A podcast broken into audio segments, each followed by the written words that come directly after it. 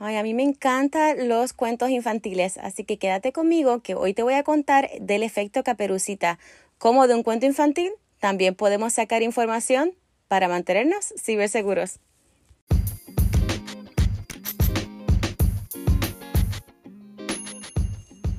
Ciberseguridad y más. Tu podcast te enseña todo lo que tienes que saber de ciberseguridad y otras cositas de tecnología.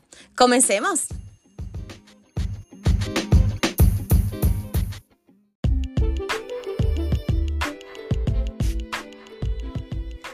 Cuando éramos pequeñitos que cuando éramos más niños nos contaban cuentos como La Caperucita Roja, Blancanieve o fábulas como La Liebre y la Tortuga o La Cigarra y la Hormiga? Yo me encantaban que me dieran cuentos infantiles a cada rato y todavía, todavía yo tengo niños y le leo los cuentos porque realmente son cuentos que entretienen, pero al fin y al cabo tienen una moraleja o algo que uno puede aprender.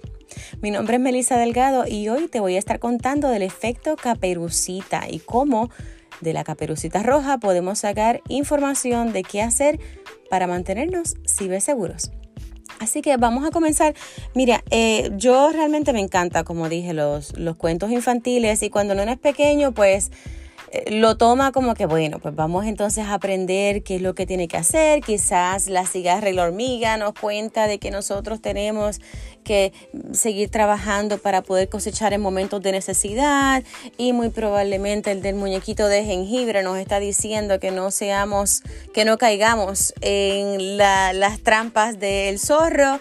Pero en este caso vamos a estar hablando de la caperucita roja y no es que yo te voy a contar el cuento, pero si tú eres de los que ya hace tiempo no escucha la historia de manera resumida, Aquí te puedo decir pues que la caperucita era una niña que utilizaba una capucha roja y su mamá la manda a la casa de la abuela a llevarle unas eh, cositas porque la abuela está enferma, así que ella se va por el bosque, va tomando flores, eh, lleva los, las golosinas o los bizcochitos que le envía la mamá a la abuela, depende de qué versión estás escuchando de la caperucita roja, y en el camino se encuentra un lobo que obviamente ya sabe que es un lobo y la mamá le dijo que no hablara con extraños, pero ella simplemente entiende que le da información básica. Le dice a dónde tú vas, eh, ah, voy a donde mi abuela, ¿y ¿dónde vive? Ah, por allí, ah, pues mira, te debes meter por este lugar que quizás es más corto y vas a poder llegar más rapidito a donde tu abuela. Ella toma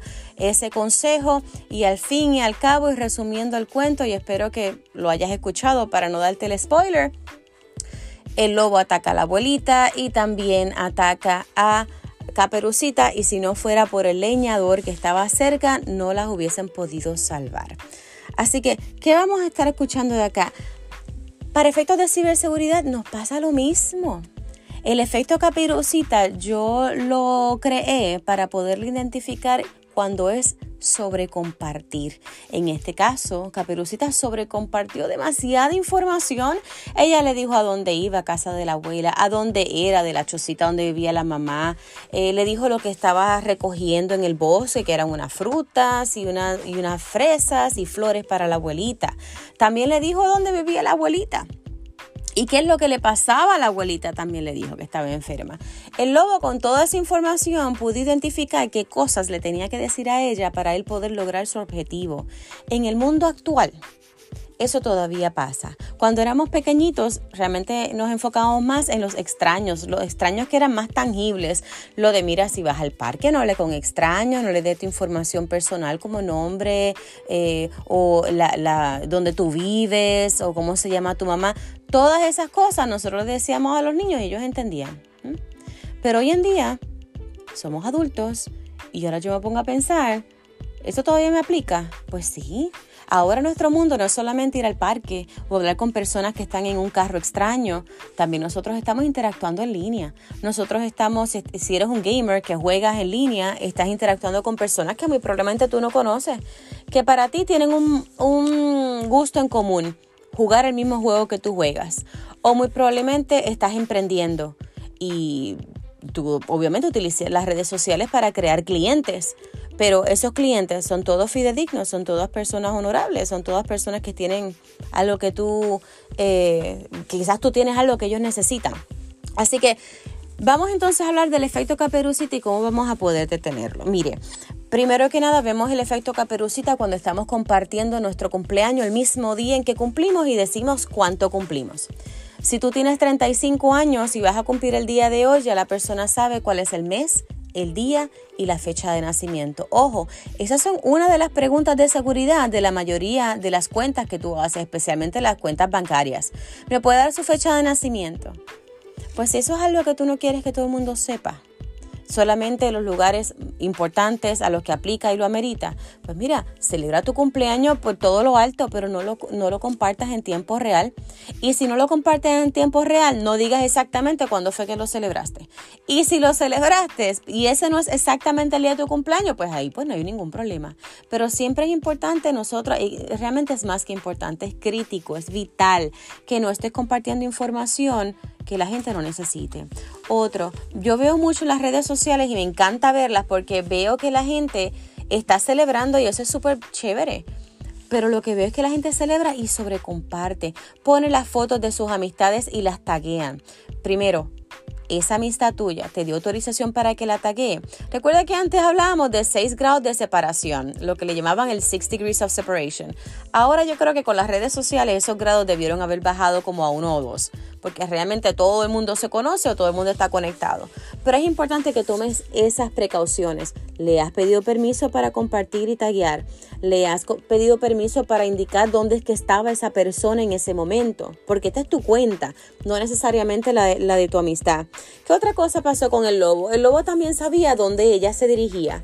En las redes sociales nos está pasando lo mismo. Estamos compartiendo dónde estamos o dónde no estamos. Si tú dices que tú estás viajando y estás en Disney con toda tu familia, la gente sabe que ahora mismo tú estás fuera del país o fuera de tu estado. Y cuando saben que estás en Disney, también saben que tú no estás en tu casa. Y si previamente tú habías compartido dónde tú vivías, eso se presta para otras cosas. Pero me dice que la gente vaya y me robe mi casa, eso no es ciberseguridad. Muy probablemente no lo veas así, pero con esa información básica también pueden explotar otras cosas que en línea también pueden hacer. Así que ojo con compartir información personal. Y cuando hablo de información personal, es información que te identifica a ti como un individuo. Y en este caso estamos hablando, claro, de tu nombre, tus apellidos, tu fecha de nacimiento, tu localización, tu dirección, tu número de teléfono pero también ahora añaden también cualquier preferencia, ya sea de género o ya sea preferencia política. Hay muchas otras cosas adicionales que se incluyen, así que ojo con eso. Así que sí nos ocurre cuando también recibimos correos sospechosos o llamadas. Últimamente alguien te llama y te dice, mira, hola, mi nombre es tal persona, soy de la banca o soy de tu cuenta de teléfonos o soy de la compañía que te ofrece tu telefonía o eh, tu cable o no sé, el que te da cualquier tipo de servicio. Estamos verificando tu información y antes de continuar necesitamos información importante tuya. Mira, nosotros tenemos, si nos puedes completar, que tu fecha de nacimiento es en marzo 3, ¿me puedes completar el año? Ojo, recuerda que si tus redes sociales tú solo compartiste la fecha, muy probablemente falte el año. Si dijiste hoy cumplo años, si no dijiste cuánto, a esa persona le va a faltar el año. O viceversa, si dices los otros días cumplí 40 años, le la persona te puede llamar y decir, mire, usted nació en el 1900 tal. Eh, sí, ok, para confirmar, me puede confirmar el mes y el día. O sea, cositas así que parecen bobas, pero es importante que tengamos ojo al pillo. También nos pueden llamar por las tarjetas de crédito y estas personas se van a hacer pasar por una organización y ojo, siempre, siempre el estafador va a tener un sentido de urgencia craso. Las organizaciones o las empresas usualmente no van a estar teniendo ese tipo de comunicación antes de su primera comunicación debieron haberte enviado emails o debieron haberte enviado correspondencia oficial con su sello debieron quizás haber dejado mensajes depende cómo sea el proceso. Cada institución y también institución bancaria y empresas va a poder tú puedas a poder entrar en su cuenta y vas a verificar cuáles son sus métodos para contactarte pero el sentido de urgencia desde la primera no va a ser. Así que importante, si hay un sentido de urgencia y usted más o menos piensa, Quizás tú dices, mira, yo creo que sí, yo creo que sí es el banco. Bueno, pues toma toda la información y llama al banco que aparece en tu tarjeta o en la fuente oficial. Si este email o este texto que recibes o la persona que te llama te da un teléfono, para que tú puedas confirmarlo, no utilices ese teléfono. Recuerda que nosotros lo que queremos verificar es que esta llamada, este email, este texto sea fidedigno. Así que primero no contestes y segundo, si contestaste, no brindes información personal. Así que importante, si escuchas un sentido de urgencia, mm, muy probablemente es que esto no sea muy de la organización que te está llamando. Así que eh, Lamentablemente realmente no son, no son solamente llamadas ni emails, también redes sociales. Hay personas que te van a estar contactando para seguirte o contactando para ofrecerte una, eh, no sé, una oferta o te dice, mira, vamos a colaborar, pero necesito que entonces, ¿dónde te puedo pagar como afiliado? Ojo con eso. Si tú quieres ser afiliado de alguien, es bien importante que hagas tus asignaciones y no solamente te lleves ciego a que necesitas dinero adicional o, o dinerito por al lado, porque eso también te puede crear problemas. En las redes sociales también vemos eh, como nosotros decimos a dónde vamos, que es lo que había explicado anteriormente, ojo con eso, no es tener eh, compartir a tiempo real. Si vas a compartir en tiempo real, verifica todos los riesgos que esto puede ocurrir y está preparado para mitigarlos.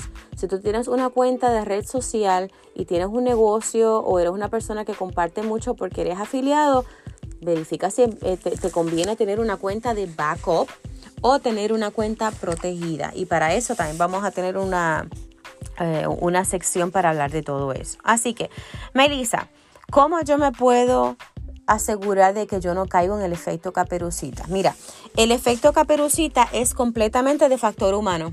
Factor humano tiene, tiene que ver que es simplemente nosotros. Nosotros mismos somos los que podemos controlar. Nosotros podemos controlar con quién tenemos conversaciones, podemos controlar qué tan segura está nuestra red social, nuestro email, nuestras cuentas. Así que importante que primero que nada siempre te mantengas seguro con tus configuraciones de privacidad y de seguridad. Pero segundo, la mayoría de las cosas que afectan el efecto caperucita es porque tú mismo y tú misma estás compartiendo información que no tienes que estar compartiendo a todo el mundo. Recuerda, no todo el mundo tiene que tener acceso y no todo el mundo tiene que ver. Así que es importante que tú simplemente compartas lo que tengas que compartir. Que si tienes una cuenta de negocio, sea dividida la cuenta personal. Y si en la biografía de tus redes sociales tú conectas las dos cuentas, ya se lo estás haciendo un poco más fácil eh, al criminal, es importante que tengas ojo que tu cuenta personal pueda ser entonces privada para que no tenga acceso a tus cosas más privadas a las personas y lugares donde tú te relacionas y que tu cuenta de negocios o tu cuenta de emprendimiento sea específicamente para eso. Yo espero que hoy hayas aprendido un poquito más lo que es el efecto caperucita. Eh, piensa un poco cómo es que esto se traduce a tu situación o a tu, a, tu vida actual y trata de comenzar a hacer ajustes de cómo y cuándo es que tú compartes, qué es lo que compartes y qué es lo que dices. Nosotros siempre te queremos aquí, seguro y en mi caso siempre voy a estar al pendiente de darte orejitas para que siempre estés al día con cómo estar ciberseguro y adelante de estos criminales que lo que siempre buscan es hacer daño y hacerte la vida más difícil. Mi nombre es Melissa Delgado, este es Ciberseguridad y más. Recuerda seguirnos en este podcast y suscribirte para que no te pierdas ni un solo episodio de todos estos tips para que te mantengas ciberseguros. Hasta la próxima.